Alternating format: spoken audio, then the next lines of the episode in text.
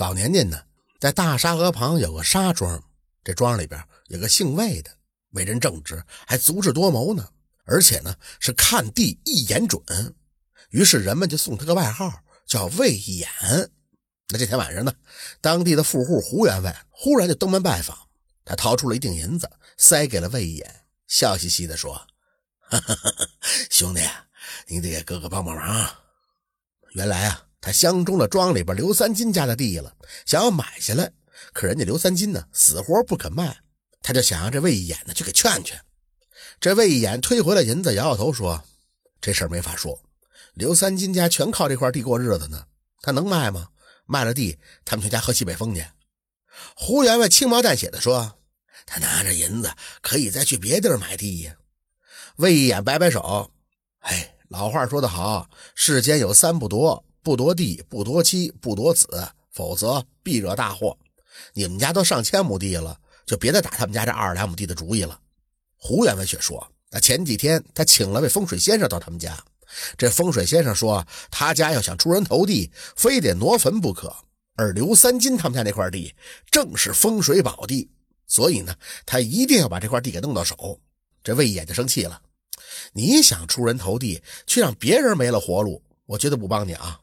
胡员外气的是牙咬的咯咯的响啊，转身就走。到第二天，这魏眼正在地里干活呢，一个街坊就跑过来，急赤白脸的嚷着：“魏眼，赶紧回家看看吧，你儿子出事了！”这魏眼就急忙奔回了家，发现他儿子已经被邻居救醒了。儿子告诉他，刚才自己在那坑边上玩呢，忽然就被人蒙住了眼睛，摁进了水里头，连着就灌了好几口水。后来那个人又把他提了上来，丢在一边就走了。他当时吓晕了过去，幸好有乡亲从那坑边经过，这才把他给救醒了。这魏延顿时就明白了，这肯定是那胡员外搞的鬼啊！可儿子没看清楚来人，只能是哑巴吃黄连，有苦说不出啊。就在这时，刘三金急急火火地赶了过来，一进门就气愤地说：“哼，肯定是胡员外干的，走，咱们找他算账去。”魏延问：“你怎么知道他干的？”刘三金这气呼呼地说：“之前胡员外找他买地，他不肯，结果第二天他闺女在地里干活的时候，莫名其妙的被人打了，连人影都没看清楚，这不和魏延的儿子被灌水如出一辙吗？”这魏延点点头：“嗯，你有证据吗？三金啊。”他可正等着去找他呢，你这一去，那就着了他的道喽。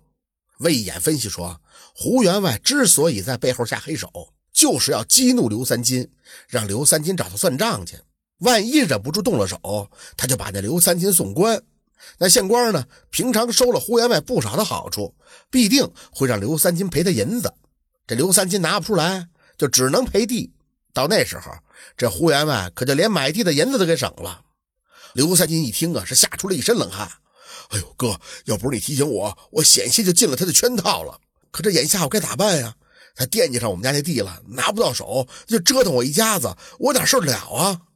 这魏一言想了想，拉起了刘三金，来到他们家的地盘看了一会儿，对刘三金说：“你别卖地，就跟胡员外换地。”说着，他指指不远处胡员外家的一块地，就说：“你就跟他说，要他那块地，那块地呢，沙地。”是可以种瓜的。刘三金明白了，眼下也只能委曲求全了，于是难过的点了点头。接下来，魏延专门跑去跟胡员外说了刘三金的要求。那胡员外一听啊，乐的是眉飞色舞，爽快的答应了，还拿了一锭银子给了魏延。魏延呢也没再说啥，收下银子就走了。到了第二天，这胡员外和刘三金找了保人写下了地契，两家的地就此就算换了。这会儿正值深秋，该种冬小麦了。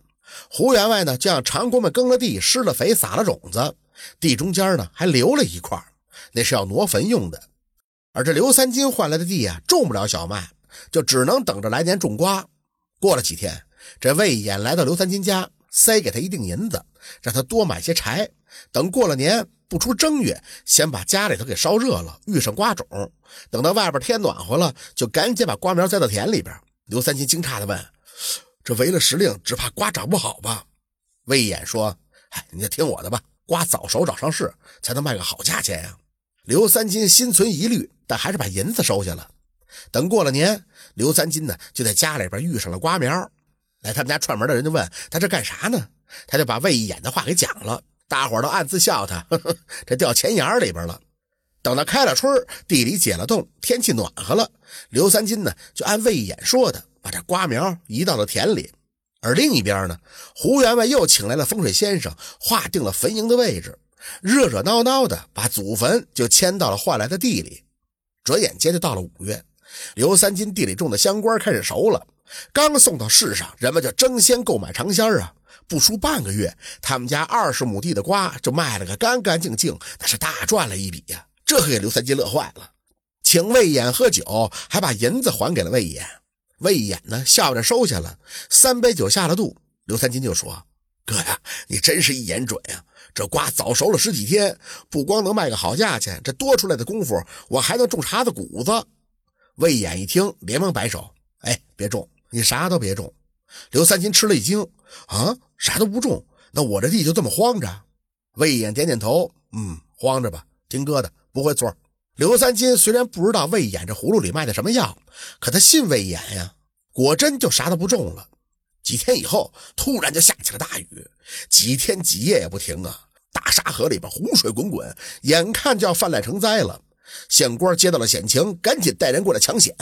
抢险也没啥好法子，也就是加高河堤。这县官正要命人去挖土，魏延凑过来说：“大老爷，岸边的沙土不能用，得去另一块地里边挖胶泥。”县官到附近的地里一看，果然都是沙土。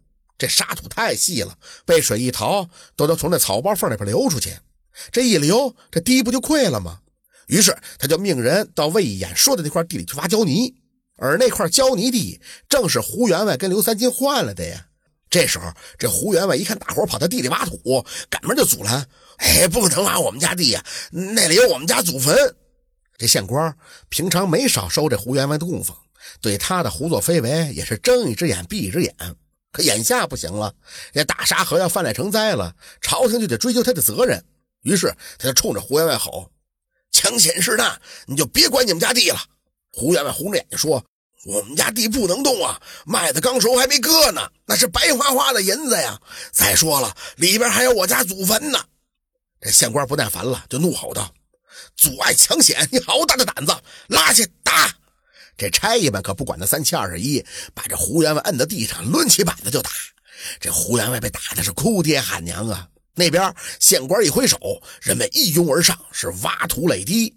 大伙呢也是恨透了胡员外，趁着取土的功夫，还挖了他们家的祖坟，连棺材板子也被抬上了河堤去堵水了，只把一具具尸骨都丢在了外边。看着眼前的一切，胡员外是气得捶胸顿足啊！一口气没上来，翻了白眼了。几天以后，雨过天晴，大沙河呢总算是守住了。县官带着手下走了，河岸边是一片的狼藉。直到这时，刘三金才回过神来，对魏延那佩服的是五体投地呀。原来这魏延不光会看地，更会看天。他看准了，今年的雨水肯定大。更看准了这大沙河什么时候发大水，这才让刘三金种了早熟的瓜，却不让他再种谷子。他让刘三金跟着胡员外换地，其实啊就是救了他们一家呀。刘三金跑去感谢魏延，魏延笑着说：“快去种些谷子吧，还能收一季呢。”刘三金应了一声，高高兴兴的回家种谷子去了。这就是换地的故事。感谢您的收听，喜欢听白好故事。更加精彩。